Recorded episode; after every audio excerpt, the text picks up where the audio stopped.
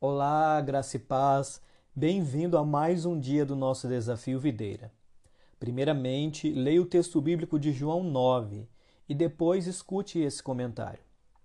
Bem, vários milagres foram realizados por Jesus. Porém, o evangelho de João não narra todos, ele seleciona os mais relevantes que visam apontar, sem dúvida, para a divindade de Jesus.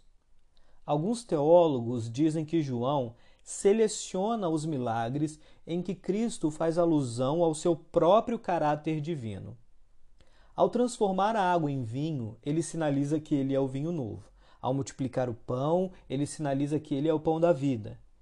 E ao fazer o cego enxergar, ele sinaliza que é a luz do mundo que pode acabar com a cegueira espiritual e a escuridão. O texto de hoje narra um milagre que ainda não tinha sido realizado por Jesus: a cura de um cego de nascença. Esse milagre é o mais bem detalhado e documentado dos milagres. Isso ocorre por alguns motivos. O homem era cego de nascença, e isso era considerado por muitos uma maldição. As pessoas acreditavam também que nascer cego era o castigo de um pecado cometido. Para aquelas pessoas, ser cego de nascença era irreversível, e se alguém fosse curado, seria um sinal claro que a pessoa que operou o milagre agia pelo poder de Deus. Jesus cura esse homem, e isso é testemunhado por muitas pessoas. Mas quando o homem vai ao templo, os religiosos fazem um grande interrogatório a ele e até mesmo chegando a interrogar os seus pais. Jesus tinha curado ele no sábado.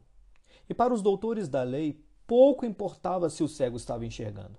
Eles queriam, dentro da sua compreensão equivocada da lei, um motivo para prender Jesus. Eles foram tão insensíveis que, ao ouvir o testemunho real, forte e verdadeiro do ex-cego, preferiram expulsá-lo do templo. Então pode-se perceber mais uma vez o contraste.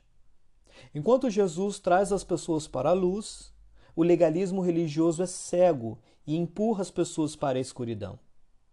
Enquanto os religiosos afugentam as ovelhas para longe de Deus, Cristo busca resgatar as pessoas de volta para o Pai.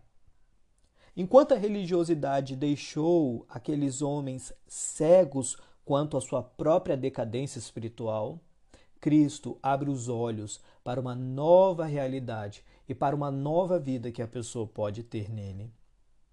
Aqui quem falou foi o pastor Marcelo Alves. Um grande abraço. Deus te abençoe.